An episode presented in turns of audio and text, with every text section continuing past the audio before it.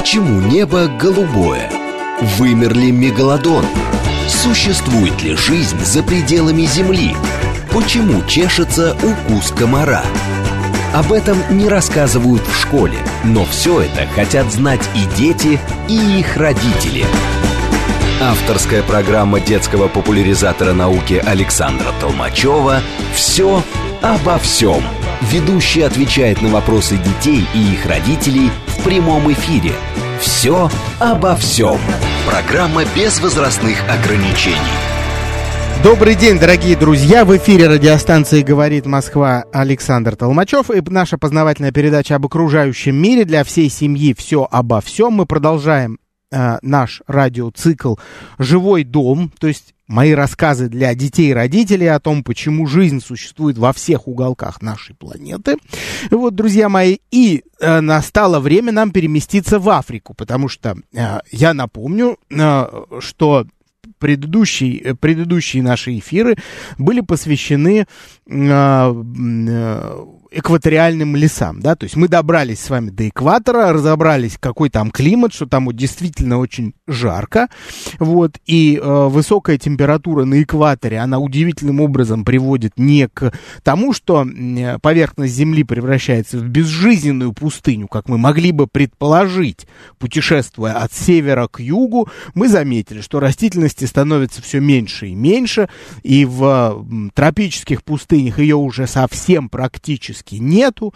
И тут вдруг мы добираемся до экватора и наблюдаем там что-то совсем парадоксальное. Мы видим там буйный рост, множество зелени, невероятное разнообразие, самый, самый разный зелень. И, э, конечно, и мир животных в том числе удивляет наше воображение. Давайте э, сегодня мы переместимся в Африку, а следующий наш эфир будет посвящен э, тропическим, э, экваториальным лесам Азии. Да, посмотрим, кто обитает там, какие растения произрастают там. Вот смотрите, друзья, давайте еще раз я просто хочу напомнить для всех, кто э, к нам э, недавно присоединился, э, а, а пока я напоминаю, я сейчас начну уже показывать картинки у нас в эфире.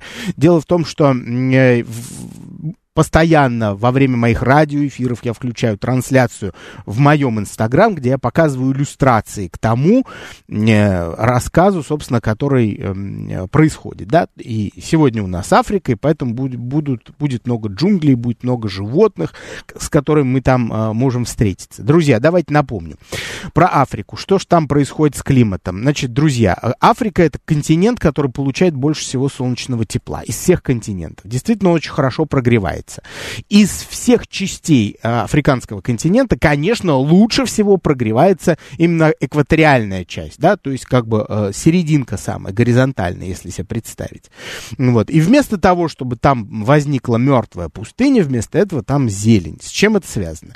Дело в том, что когда Земля сильно нагревается солнцем, прямыми лучами, а вот на экваторе они именно прямые, отвесные, а, а Земля начинает очень сильно разогревать воздух, который над нею находится. Сильно разогревать разогретый воздух, ну, разумеется, содержащий в себе, как любой воздух, водяные пары, а, быстро поднимается наверх, да, поднимается в атмосферу, э, таким образом по, понемногу остывая, потому что поднимаясь, э, от, от, отдаляясь от Земли, воздух начинает отсты, остывать.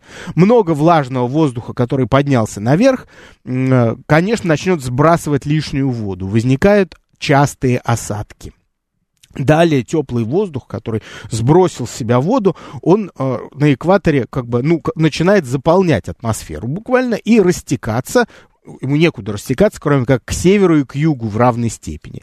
И вот теплый воздух, растекающийся к северу и к югу, он формирует э, субэкваториальный климат, и тропический климат. И вот в тропиках, где э, вот этот горячий, разогретый воздух начинает опускаться, мы видим низкое давление – мы видим э, жаркое, очень жаркое лето, такую почти недождливую зиму и постоянную засуху. Именно поэтому вот в тропиках в Африке мы видим э, пустыни. Да, самые обширные пустыни на севере Африки мы наблюдаем по очень простой причине, потому что именно к северо-востока э, к Африке при, прилежит э, Евразия. И в силу этого влияние океанов очень небольшое. Да, влаги мало э, собирается над африканским континентом в области в северной части и в, за, в восточной части, да, именно поэтому там суша всего. Это вот, кстати говоря, та самая часть, где возникла древнейшая цивилизация Древний Египет, да, мы себя, о ней сегодня тоже упомянем, потому что э, э, полноводный Нил и вообще вся магия полноводного Нила, о котором я прям очень люблю рассказывать детям, э, обязательно ее нужно понимать. Она сильно связана с климатом, э, с климатом Африки.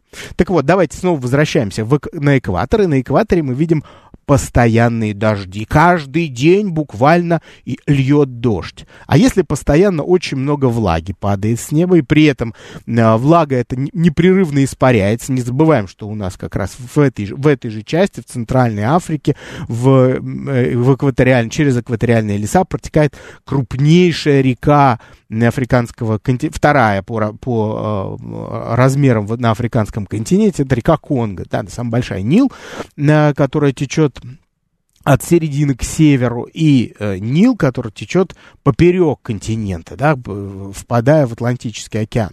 Вот. Э, Конго не случайно появляется именно в этой части африканского континента. Почему? Потому что осадков очень много, вода должна стекать с континента в океан. Да?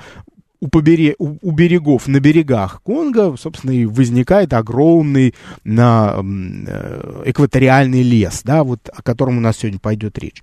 Значит, э, еще один любопытный момент. Смотрите, если у нас в э, экваториальной зоне, в экваториальном поясе африканском постоянно льют дожди, э, и постоянно температура в течение года держится там около 25-26 градусов. Вот вы вообразите себе, у вас и зимой, и летом одна и та же температура, и постоянно льют дожди. Вообще э, сезонности никакой нет. Это, с одной стороны, хорошо, а с другой стороны, не очень хорошо. Вот смотрите, хорошо в том смысле, что э, приспосабливаться ни к чему не нужно. Если животные и растения уже приспособились к тому, чтобы выживать э, между собой в этом мире невероятной конкуренции, то, в принципе, к, к погоде уже приспосабливаться никак не надо. Ну вот, почему? Ну, просто она не меняется, она постоянно одинаковая. А вот в субэкваториальной части Африки, да, это как бы чуть к северу и чуть к югу от экваториального пояса, там а, возникает любопытнейшая особенность, очень интересная. Там а, вот если на, на экваторе дождь все время, там и, и днем, э, и, и, и, летом, и зимой, то э, в субэкваториальной зоне есть такая небольшая сезонность, и она заключается в том, что дождь там в основном летом, да, там, а, а зима как раз более сухая. Вот. И за счет того, что дождь там проливается летом, и за счет того, что, вот вернемся к истории с Нилом, э, Великим Нилом, э, за счет того, что Нил у нас формируется, его истоки, да, средний Нил, истоки Нила, это а, субэкваториальный пояс, Нил постоянно наполняется водой именно в период э, лета. А течет Нил, его э, самая широкая часть находится на севере Африки, то есть там, где в основном пустыни, то есть там, где возникает древнее государство Египет, то есть там, где лето как раз очень засушливое, ну просто мертвое, да, там высочайшая температура. Вообще там на севере Африки, друзья мои, если э, я просто напомню, что там как раз температурный пик нашей планеты. Самая высокая температура 50, что ли, 8 градусов именно на севере Африки. Вот там очень сухое лето, невероятно. И вот вы представляете себе, что Нил разливается как раз в летние месяцы, да? За счет чего? Еще раз, за счет того, что в верховьях Нила на, в субэкваториальной Африке, там как раз дождь в это время. И вот эта вся дождевая вода, которая смывает, из, вымывает из почвы в субэкваториальном лесу, в саванне, э, в горах высоко, да, там, там ведь плоскогорье э, в Центральной Африке, и от, оттуда питательные вещества нес, несет этот огромный широкий Нил в невероятном объеме туда, на, в северную часть Африки, и приносит туда эти воды просто напоенные буквально органикой, полные э, э, разлагающейся органикой, да, которая будет работать как удобрение. Именно поэтому древние египти, египтяне обожали и, и, в общем, благодаря этому Нилу и выживали только, да, молились буквально на свой Нил, потому что летом, когда будет э, будет очень э, засушливо, да, Нил обязательно разольется, он обязательно вынесет на несколько километров а, этот самый бесценный ил, который будет удобрять а, первые культурные растения, которые посадит человек на берегах Нила, и, будет, и его цивилизация будет процветать веками, за счет чего? Еще раз, друзья мои. За, просто за счет того, что Нил разливается летом, а летом в, суб, в субэкваториальной части Африки идут дожди. Вот вам, пожалуйста. Магии никакой нет. Все климатология простая такая. На уровне пятого, э, нет, шестого класса школы. Хорошо. Мы с вами усвоили, что, э, значит, очень дождливый климат у нас в Центральной Африке, на, на субэкваторе, на экваторе, на, на субэкваторе полгода тоже идут дожди. Э, за счет этого для растительности возникает невероятно э, замечательные условия, да, прекрасные условия.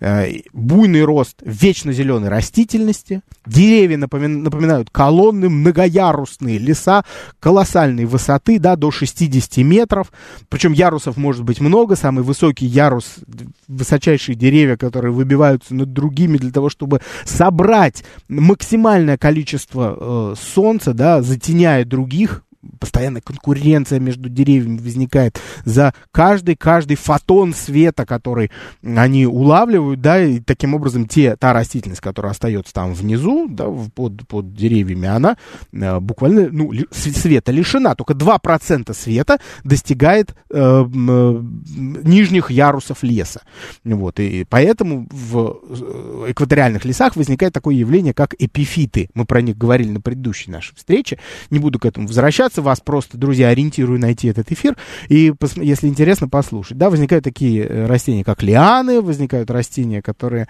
которым не нужно укореняться в почву, они цепляются за других растений, за другие растения, да, и просто в зависимости от того, где есть лучик света, они и произрастают.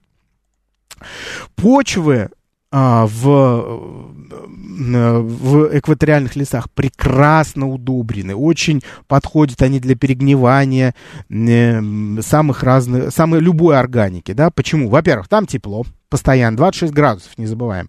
Помимо этого, там очень влажно, и прекрасно все это проветривается, да, и за счет этого все разлагается. Удобрений очень много. Проблема одна – дождь. Дождь, который постоянно вымывает из почвы питательные вещества. Это сложно, но при этом растения научились как-то максимально быстро удерживать ту органику, которая э, им нужна. Давайте поговорим про мангровый лес, вот который вы видите сейчас на трансляции. Те из вас, кто слушает меня по радио, друзья мои, находите меня в Инстаграме, подключайтесь к трансляции прямо сейчас поговорим про мангровый лес. Любопытнейшее явление, которое возникает как раз по причине вот этой невероятной конкуренции между а, растениями в э, экваториальной Африке. Ну почему? За свет все борются, да? Получается, что где, све- где открытое пространство, все занято уже. А есть открытое пространство, которое не занято, друзья мои. Это что? Это водоемы. Да? Там растительности нет. Мы с вами говорили, что в э, Южной Америке на, в, на берегах Амазонии, там, на притоках, есть такое растение, как э, такая кувшинка Виктория. У нее огромные листья, колоссальных размеров. Ребенка может выдержать, даже взрослого небольших, небольшого, да, женщину может выдержать. Вот. Почему такие огромные листья? Да потому что там света очень много над водоемом. Надо его использовать, надо его забрать. Так вот, решение, которое возникает э, в Африке, оно немножко другое. Это полноценные деревья, которые способны расти прямо в воде, вот, за счет того, что они вот укореняются в дно. А, еще раз, важно понять, что дно соленых водоем, то есть э, э, озер, которые заполняются из моря и просто у побережья океана, э, появляются такие очень интересные необычные мангровые деревья. Это вечно зеленые тоже деревья, они выглядят как самые вполне полноценные деревья, очень, кстати, прочная у них древесина, именно поэтому их, кстати, вырубают люди, э, используя как поделочный материал, как стройматериалы, они очень популярны, даже европейцы там вырубают их. Вот, и, э, и какая у них любопытная особенность, друзья мои? У них корни а, уходят очень глубоко в воду, прям в соленую воду, и удерживают э, дерево вот в, в, в прибрежной зоне. Помимо этого, у них есть, у них есть два типа корней, интересно. Вот первый тип называется пневматофоры. Это такие дыхательные корни, которые как соломинки поднимаются над водой и обеспечивают дыхание э, растения кислород, обеспечивают кислородом растения. Кислород, кстати, тоже нужен растениям. Они не только выделяют его, они его все-таки немножко поглощают. И есть другой тип корней, ходульные, они просто удерживают само дерево. Да? Дерево, которое, э, дерево, чтобы его просто не вымыло э, приливом-отливом. Вы понимаете, во время прилива-отлива часть грунта донного постоянно движется туда-сюда и в итоге может просто размывать берег. А а, мангровые леса, они э, удерживаются даже в самом рыхлом иле и за счет этого стоят. Помимо этого, они еще друг за другом могут держаться. И вот они стоят, как такая стена, удерживая грунт, удерживая органику, создавая невероятную среду, в которой а, могут развиваться другие животные. Я вот сейчас покажу тоже еще интересные иллюстрации мангрового леса. Вот, в заливе мангровый лес, он создает а, тень, он создает стоячую воду, в которой можно жить, которая долго не испаряется, вот, в которой мо- могут про- процветать буквально беспозвоночные, самые разнообразные.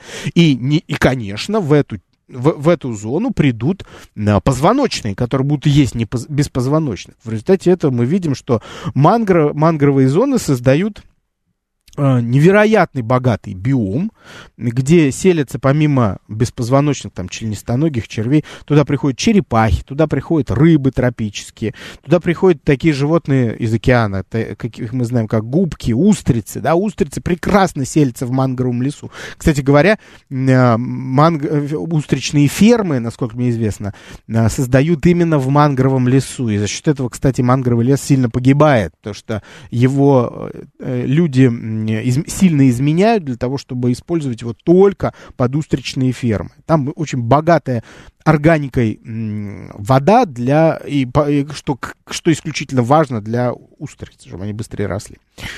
Вот, разумеется, сюда приходят и птицы в мангровый лес.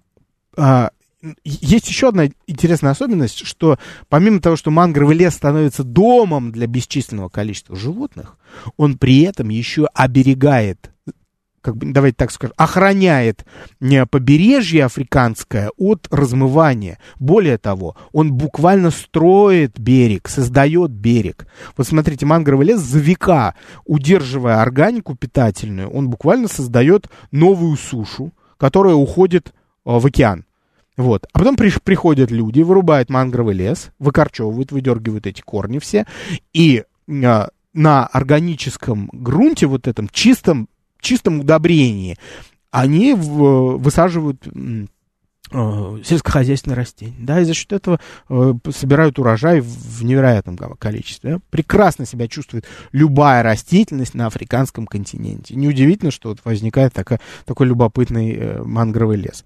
Давайте в, в экваториальный лес по, подальше от побережья, и что мы там увидим? Очень много всего, друзья мои, невероятно. Там, значит, и пальмы, и фикусы, и папоротники, банановое дерево, хлебное дерево, мускатное дерево, кофейное дерево, из того, что мы знаем, лианы в невероятном количестве, которые формируют джунгли, да, то есть э, такой подлесок, подлесок экваториального леса, да, не, не, высокие деревья, они не называются джунглями. Джунгли — это заросли, которые как раз растут такой в полутени, в сумраке. Вот. И интересно, что еще раз хочу на этом внимание, ваши друзья мои, э, а, сосредоточить, что э, в, в, в подлесок попадает очень мало света, исключительно мало, за счет этого там влажно и душно немножко. Э, но за этот ничтожный объем света, вот эти 2%, там идет просто смертельная битва растений. Они конкурируют, они постоянно пытаются уловить то, э, тот небольшой, небольшой объем света.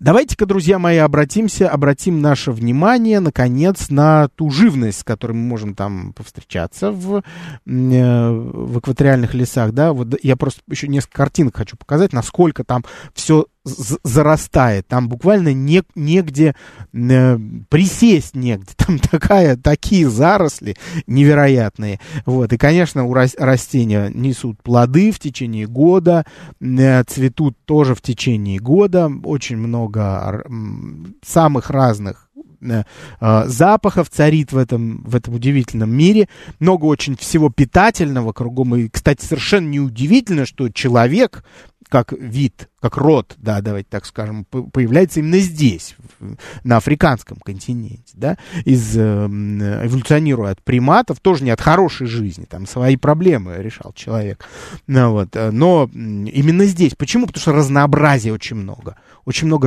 очень много возможностей предоставляет природа а, животным здесь. Давайте поговорим, раз про человека упомянул, про приматов, с которыми мы тут можем встретиться, и они невероятно интересны, конечно, сейчас, друзья мои, начнем с шимпанзе. Да, шимпанзе живут как раз в экваториальном лесу очень они и внешне они там человека могут напоминать, да, особенно за повадками, когда мы смотрим э, шимпанзе, мы видим, что они, конечно, какие-то наши далекие родственники. И вот на 93 и 93% совпадает наш геном с ними, а, вот, что мы, конечно, видим, что где-то мы недалеко с ними разошлись. А, шимпанзе животные всеядные, в отличие от горилл, о, от которых тоже мы поговорим сегодня. Вот, они едят а, и плоды, они могут э, есть и Э, и небольших позвоночных, да, там, там ящериц, могут рыбу вылавливать, вот. Э, живут они большими стаями, коммуницируя друг с другом, общаются, вот, и исключительно э, хорошо выстроены у них взаимоотношения внутри стаи, да, при этом Нередко они проявляют агрессивность по отношению к чужим членам стаи, могут убивать друг друга. Вот. Э, в борьбе за территории, в борьбе, в борьбе за ресурсы шимпанзе далеко не самые милые э, создания на свете, потому что они э, ну, воюют за те самые весьма ограни... ну как скажет, сказать, ограниченные. В силу того, что животных очень много, претензий на одни и те же ресурсы тоже много. В силу этого животным приходится приспосабливаться друг к другу для того, чтобы э, выжить, для того, чтобы получить максимальное количество э, ресурсов. Да? Для того, чтобы поддерживать взаимоотношения внутри э, своей стаи, шимпанзе издают любопытные там звуки, у них есть там своя собственная система коммуникации, они издают звуки, которые напоминают немножко лай, такое тя, потявкивание, вот, и э, вот э, чем, а, что, что нас привлекает особенно, вы знаете, привлекает внимание, я бы сказал, в шимпанзе, если мы внимательно на них смотрим, это отсутствие у них хвоста. Это необычное явление, да, то есть мы привыкли, что у мартышек, которые не намного меньше, чем шимпанзе, вот у них хвост есть. Почему у шимпанзе хвостика нет. Копчик, разумеется, имеется, да, как у, у, на, как у человекообразных обезьян. Но почему нет? Все очень просто. Шимпанзе очень много времени проводят на земле спускаются на землю, собирают плоды на земле, находят пищу на земле, вот, э, взаимодействуют друг с другом тоже, находясь на, на земле, но при этом они могут забираться на деревья, разумеется, передвигаться по деревьям прекрасно могут, да, за, благодаря чему? Благодаря тому, что у них довольно длинные, очень сильные э, передние конечности. Хвост на земле не нужен, это лишнее, э, приспособление, потому что, во-первых, он волочится сзади, если он длинный, как у мартышки, например, задирать или скручивать его в кольцо неудобно. А, на земле он может оставлять следы, на земле он может пачкаться, да, и таким образом а, увеличивать просто количество следов, которые животное оставляет, а, а оставлять следы, находясь в джунглях, нельзя ни в коем случае, да, максимально лучше э, следить за тем, чтобы хищники тебя не нашли по следам, по запаху, вот, и э, поэтому хвост становится просто ненужным, и за ненадобностью он э, редуцируется, да, остается только его основание, копчик, друзья мои. Ровно такая же ситуация, как у а, шимпанзе, возникает у других приматов, с которыми мы встречаемся в экваториальных лесах Африки, друзья мои, это гориллы, да. А, они гораздо крупнее, гораздо харизматичнее и, очень-очень обаятельные. Сейчас я найду хорошую иллюстрацию, которую мы э, я вам оставлю, друзья мои. Вот они как. Да, немножко страшно выглядит, но ничего. Да, вот смотрите, а, при грозном внешнем виде гориллы на самом деле оказываются гораздо более миролюбим, миролюбивыми, чем шимпанзе. С чем это связано, друзья? В чем связан вот этот образ, да? А, на самом деле просто мы выдаем одно за другое. Мы привыкли, что шимпанзе милашки, они улыбаются, а гориллы страшные и вечно такие напряженные.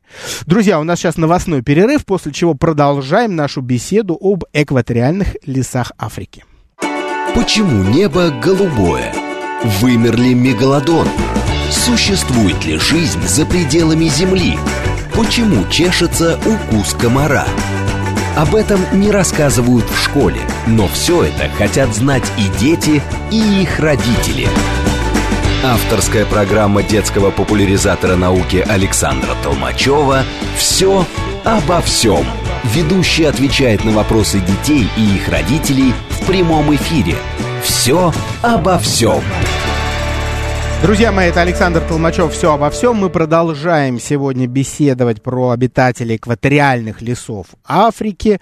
И добрались до горилл, конечно, очень харизматичные млекопитающие, одни, одни, а, одни из самых, пожалуй. Вот. Несмотря на грозный внешний вид, который, конечно, очень, это субъективное мнение человека, в первую очередь, который переносит свои собственные эмоции, которые вот у него почему-то ассоциируются с грозной внешностью внешностью. Гориллы, на самом деле, гориллы гораздо более робкие, чем, например, шимпанзе. Гораздо менее агрессивные, хотя вид суровый, да, согласен.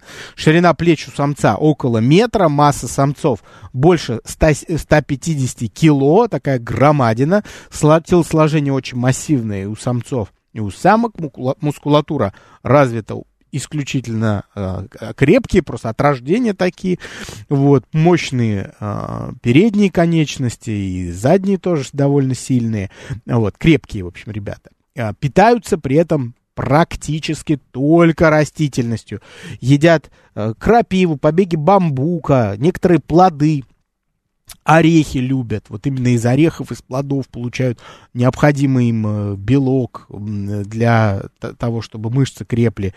И э, в основном это э, растительный рацион, так как растительности кругом невероятное количество, огромное изобилие, да, поэтому найти то, что нужно, для них особо сложности для горилл не представляет. Вот иногда могут э, лакомиться животной пищей, но в основном это насекомые, да, то есть если они едят животных, то только насекомых, да, только насекомых. Это совсем маленькая доля в их рационе. Вот. Гориллы действительно робкие и человеку вреда не причиняют, если с ним встречаются.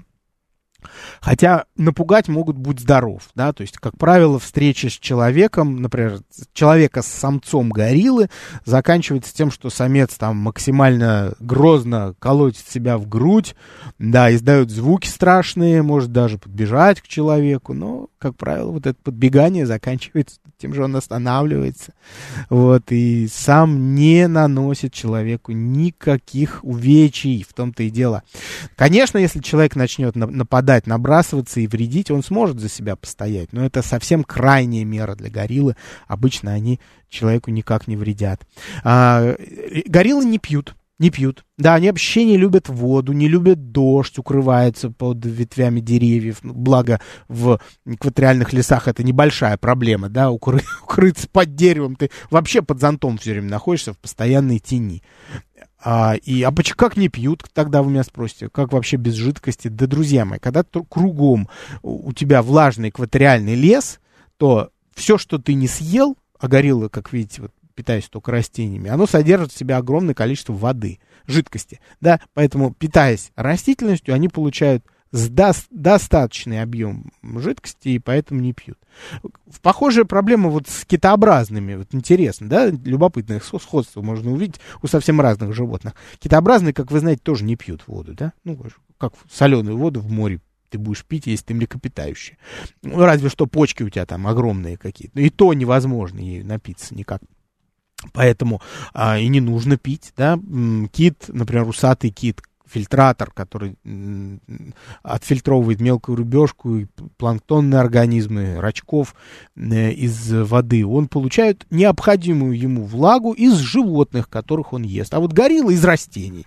Вот таким образом эта проблема и решается. Гориллы, как и шимпанзе, в основном время проводят на земле, поэтому хвост им не нужен. Возникает такая огромная масса тела, которая позволяет им обороняться от хищников, с которыми можно встретиться в лесу, а встретиться можно с многими хищниками там, да, это, это и э, иероглифовый питон прекрасный, э, это и, конечно, леопард замечательный африканский, это в том числе и другие хищники, да, с которыми можно увидеть, крокодил нильский, пожалуйста, вот в Африке живет, и тоже схватка с ним это бедствие. Если успеем, про него тоже поговорим.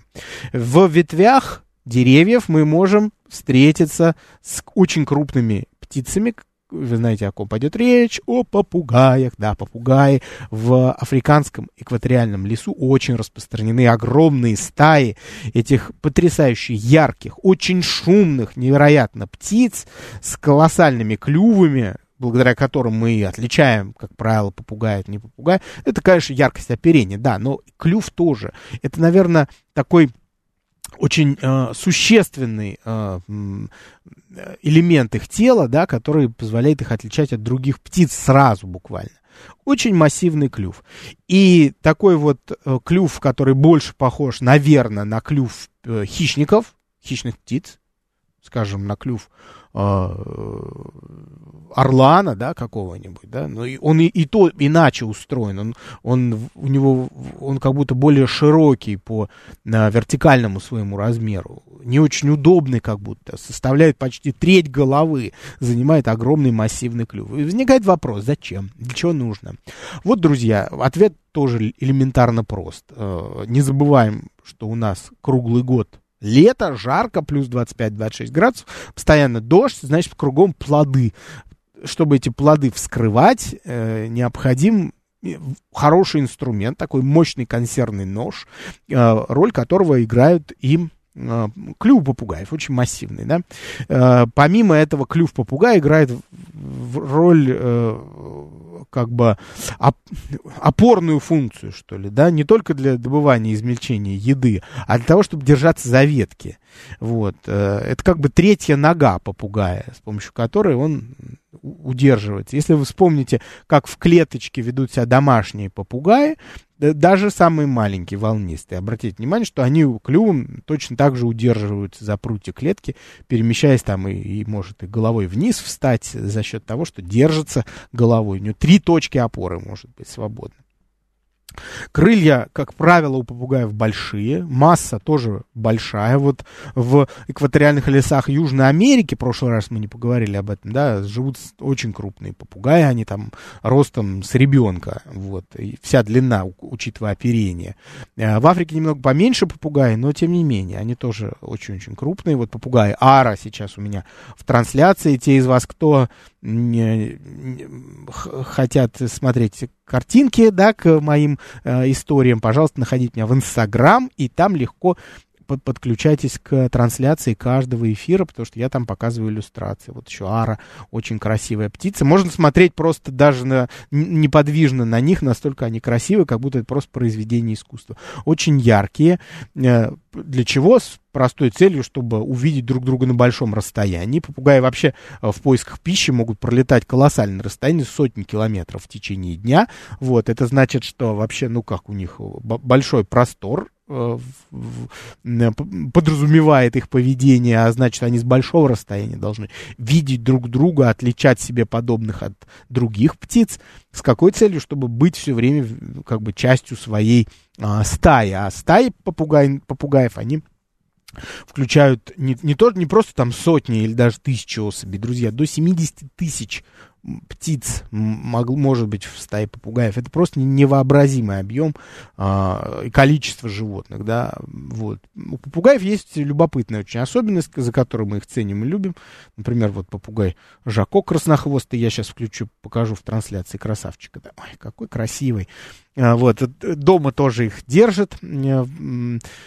А, это способность к звукоподражанию, да, только вот в отличие от э, нас с вами, звук они извлекают не с помощью а, голосовых связок, да, у нас как струна колеблется голосовая связка, а, складка, да, и за счет этого мы производим звуки разной тональности, да, немножко добавляя к ним, как бы отфильтровывая их с помощью языка, зубов, неба в том числе, там, открытого, закрытого рта. У попугаев есть только язык и клюв. Да, за счет этого они издают эти звуки, голосовых связок у них нету. То, что у них нет голосовых связок, указывает на то, что, в общем, голос, им, эти звуки э, скорее им нужны для какой-то другой цели, нежели доносить друг до, друг до друга точно какую-то информацию, да.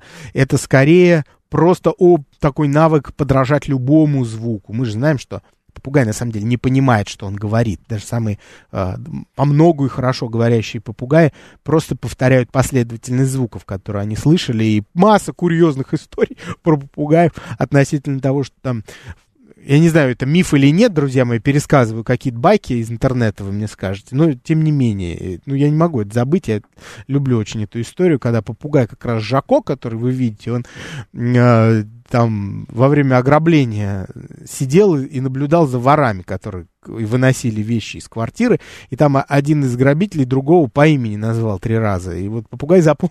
запомнил это имя, и это помогло следствию, как-то, вроде бы, да. Э, любопытно, но вот видите, сразу усваивает. Значит, для чего-то нужно, нужен такой навык, как э, запоминать звуки.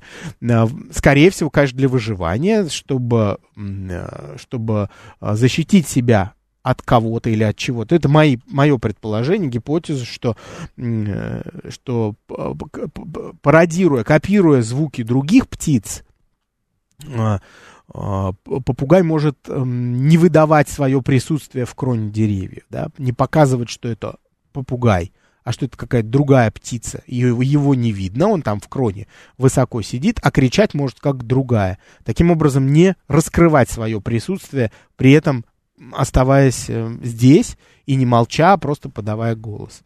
Вот. Головной мозг, кстати говоря, довольно большой для птиц. Ну, в общем, когда ты запоминаешь такое количество сложных звуков, вот, которые ты слышишь впервые, э, конечно, это требует сложной э, обработки, да, со стороны нервной системы. Еще одно животное, о котором я хочу поговорить, конечно, друзья, это ленивцы. А, прекрасные звери, очень мы их любим, харизматичные. Благодаря мультфильму «Зверополис» уже все, уже все в массовой культуре, никуда не денешься. Э, голосом Николая Николаевича Дроздова говорит этот ленивец, помните его, да, оттуда? Блиц, скорость без границ, что ли, что-то. Да. А, и что мы о них знаем, друзья мои? Очень низкий метаболизм, ну невероятно. Но это же тоже способ э, выживать просто очень медленно переваривать, и очень медленно протекают химические реакции в организме, за счет этого медленно движется животное, за счет этого очень уязвимо. Вы скажете, ну вот, пожалуйста, взял и, а, и подставил сам себя, да, не, ну как так, тебя съедят, если ты не движешься. А вот и нет, друзья мои. Парадокс в том, что если ты в джунглях, если ты в, ну или там в кроне высоких деревьев на верхних этажах на экваториального леса не движешься, и если на тебе в какой-то момент начинают э, расти микроскопические растения, а вы знаете, что у некоторых ленивцев э, шерсть, она просто зеленеет от того, что на ней растения растут. Сейчас я посмотрю, у меня, по-моему, в иллюстрации было. Ну вот, зеленоватый такой, да, зеленоватая бурый, бурый, бурая окраска у него есть. Да, и ты, не под, и ты мало движешься, тебя не, тебя не видно. Они просто сливаются с растительностью за счет того, что они малоподвижны. И это тоже способ выживания, оказывается, в э, экваториальном лесу. С одной стороны, нам кажется, ну да, наверное, надо бегать по лесу, как угорелому, чтобы тебя леопард не съел. А может быть, надо просто замереть и не двигаться, как они делают, да? Ну, конечно, за счет малой подвижности сидеть в сре... Э, э, можно, да, выжить, да, но каким образом ты удержишься среди ветвей, тебе постоянно надо сжимать э, ветки, их надо держать как-то, удерживать свое тело, чтобы не, не свалиться оттуда. А на это нужно тратить силы, тратить энергию. А энергии не так уж много, да, если мы питаемся только листочками, и то не очень часто. Что же, какое решение вырабатывает природа, да, бинго, друзья мои, вырабатывает колоссальных размеров когти. Очень длинные когти, которые изогнуты, как если бы это был какой-то огромный страшный медведь. А вот эти когти помогают э, э, ленивцу удерживаться в кроне деревьев, буквально висеть как на крюках. Сейчас я посмотрю, иллюстрация есть у меня с, с такими когтями красивыми. Ну вот, ну вот здесь хорошие, да, вот, видны как коготки. Друзья мои, те из вас, кто слушают меня по радио, подключайтесь к моей трансляции в Инстаграм, меня там легко найти, набрав просто Александр Толмачев. И каждый мой эфир, друзья мои, я всегда показываю иллюстрации, э, сообразно тому, о чем говорю. Итак, Ленивцы прекрасные животные, да, очень интересно. От падения таким образом их страхуют э, коготки. Если упал на землю, если спустился, если там с одного дерева на другое нельзя перебраться, да, спускаются на землю, все это очень медленно они движутся, очень жалкий вид имеют. Те из вас, кто следят за моими постами в Инстаграм, я не раз показывал, как несчастный ленивец переползает дорогу, но очень умилительно за этим наблюдать. Конечно, человек помогает ему, там человек взял полотенце, завернул э, ленивца в полотенце, перенес его с, одно, с одной стороны дороги на другую. Вот. Ну, не каждый раз человека можно встретить, и, а можно встретить леопарда вместо человека, и тогда все закончится. Потому что постоять за себя ленивец, к сожалению, не может. Да, он малоподвижен, и его, конечно, сразу съедят. А если нужно пересечь водоем, а мы не забываем, что в экваториальных лесах огромное количество э, рек, да, и притоков. У Конго там много, воды полно. Как перебираться? Прекрасно плавает, невероятно, но вот природа снабдила его таким навыком, вообще как и у всех не очень крупных млекопитающих, которые могут просто физически влезть в воду, а, они умеют плавать, и они отлично плавают, перебираясь на, другие, на другую сторону а, водоемов. Конечно, они не очень быстро при этом гребут, но они гребут лапками передними, задними, и за счет этого перебираются на другие стороны водоемов. Давайте поговорим, наконец, про леопарда. Сейчас я покажу африканского леопарда. Леопарды у нас э, мы их, во-первых, не путаем с вами с ягуарами, да, не путаем с ягуарами. Всегда смотрим на окраску розеточек, пятнышек вот этих э, на их э, боках, на боках в основном есть те розетки, которые позволяют отличить леопарда от ягуара. Помимо этого у ягуара очень массивная голова. Вот, вот та картинка, которую я показываю сейчас, вот я бы с лету сразу вот так подумал, что это ягуар, потому что голова слишком большая. А вот смотрю на розетки и вижу, что это все-таки леопард. И леопарды у нас в Южной Америке не водятся, а водятся ягуары. А леопарды водятся в Африке и водятся Э, в Евразии, да, вплоть до Дальнего Востока. И у нас с вами на Дальнем Востоке буквально несколько штук осталось дальневосточных леопардов, очень нелюдимые ж, такие животные с м, очень густой шерстью, похожи на барсов снежных, да, только гораздо красивее, мне кажется. Африканский леопард живет вот в этих влажных джунглях в центральных регионах, да, э, нападает на, на в принципе, все, что можно съесть. Э, если э, экваториальные джун, эти джунгли, да, переходят, например, в, э, в саванну, да, то поблизости можно встретить крупных копытных животных, которые там по саванне ходят. Им копыты нужны, чтобы перемещаться с места на место, потому что в саванне климат другой. В саванне климат субэкваториальный, а это, это значит, что там летом льет, а зимой сухо. Значит, нужно ходить на новые места, постоянно завоевывать. Мы об этом на новых эфирах еще поговорим после Азии. Вот. А, а есть там крупные копытные, есть много травы, а, значит, там и леопард тоже, здрасте, есть, потому что он может а, на них охотиться, да. Охотится леопард не так, как гепард, не путайте, друзья мои. Почему? Потому что леопарды не, не очень хорошие бегуны, хотя могут побегать, но это не их способ ловить добычу. Они любят нападать на свою добычу с ветки, с деревьев, поэтому они прячутся в деревьях и ждут появления добычи внизу, да, когда добыча появляется внизу э, под э, э, пологом леса, то, значит, леопард прыгает, как правило, сверху вниз, как правило, в определенную область животного бьет лапами, пытаясь перебить шейные позвонки, кусает, опять же, в шею, а, падение сверху вниз добавляет ему еще дополнительные силы за счет тяжести падения. Вот. И э, жертва не видит, кто на нее нападает, э, и не может оказать сопротивление. Это просто очень сильный удар, за которым следует укус. Все. После этого жертва погибает. Вот. Убитую жертву кем бы она ни была, между прочим, я даже не буду, ну вот, ну хорошо, давайте там представим себе зебру или импалу, скажем, э, косулю, да, напал на нее и схватил за, или обезьяну, опять же, э, крупная обезьяна, например, шимпанзе, напал на нее сверху, перегрыз шею, сразу туда на дерево затаскивает. А, затаскивает, чтобы там не отобрали, во-первых, э, а, и ну вот, да, и таким образом э, способ, ну, в первую очередь, не отобрали, да, я вот задумался, а для, для чего еще он на дерево? Ну да, ну, ш, в принципе, если рядом шакал и гиена, э, опять же, при э, э наличии поблизости открытого пространства, то, пожалуйста, другие там падальщики могут э, подобраться и отогнать леопарда. Чтобы этого не было, он затаскивает на большую высоту, вот, э, и вес жертвы может даже превыша, превышать вес а, или приближаться к весу самого леопарда. То есть сила огромная у животного, колоссальная физическая сила, и он, значит, способен э, такое творить. Интересно, окраска у леопарда, вот сейчас, по-моему, на иллюстрации это есть. сейчас... Во, отлично. Вот леопард висит на дереве, у меня лежит, и по нему видно, что у него спинка, значит, такая оранжевенькая, а брюшко у него беленькое, ну, тоже с пятнами. Не случайно, да? Светлый окрас у леопарда снизу важен, опять же, для его маскировки. С чем это связано? Все просто. Так как леопард, как я уже сказал, нападает на свою добычу с, а, с дерева, да, то есть с, ну, сверху прыгает, а, животное, которое идет внизу, там, по, по, по земле, оно не должно заметить леопарда на ветках.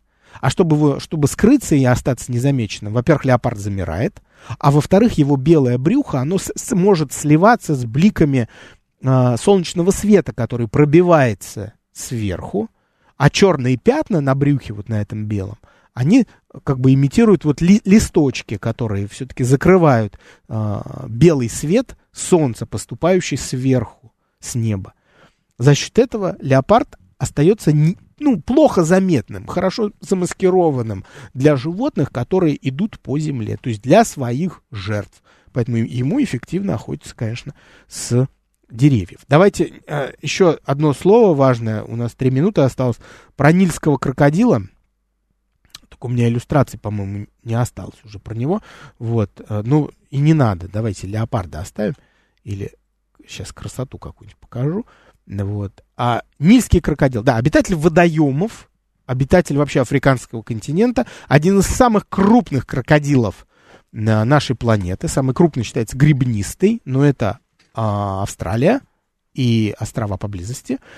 Что касается Африки, то это грибнистый, что то это Нильский, да, Нильский очень большой, колоссальная сила сжатия челюстей.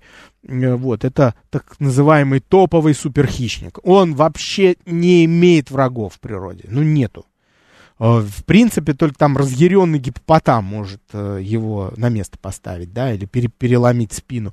Но в матерый самец там до 5-6 метров в длину, ничего, никто его не опасен абсолютно. Вот, окраска такая э, зеленовато-коричневая, охотится из воды, органы чувств у него на морде таким образом расположены, чтобы, во-первых, можно было видеть то, что над водой, вот, э, если голову погружает полностью, тоже глаза открывает. У него есть третье веко, которое закрывает глаза даже в мутной воде, чтобы туда песок и глина не забивались в глазик. Э, он закрывает глаз третьим веком. Оно у птиц, кстати говоря, тоже есть, от пыли защищает. И за счет этого прекрасно видит и в воде, и не в воде. Да? Поднял голову над водой, веко убрал, смотрит, э, как э, сухопутные животные, наблюдает за тем, что происходит над Э, водой, э, караулит свою жертву возле водоема, выпрыгивая и с огромной силой схватывая, значит, э, добычу, э, как правило, повреждает ей, стремится повредить ей там позвоночник, чтобы обездвижить ее, и помимо этого всегда затаскивает ее в воду для а, одной простой задачи, чтобы за, жертва утонула. Как правило, добыча у него это млекопитающие, которые под водой дышать не могут, и утаскивает их в воду туда, где они тонут, и они, значит, крокодил их жестоко доедает. Если убить вот так не удается, максимум жестокости сегодня под конец, это, они стараются переломить голову, да, про, про, раскрошить голову своей добычи, в результате чего она погибает моментально и уже не сопротивляется и не может навредить а, крокодилу. Друзья мои, сегодня у нас был эфир про животных экваториальных лесов, а, экваториального леса Африки. В следующий раз мы с вами тоже погрузимся в экваториальный лес, но на этот раз отправимся в Азию. Он похож, но животные там будут немножко другие. Познакомимся с обитателями джунглей Азии. Друзья мои, с вами был Александр Толмачев. Ищите меня в Инстаграм, просто набрав Александр Толмачев или Дед Лектор. До новых встреч.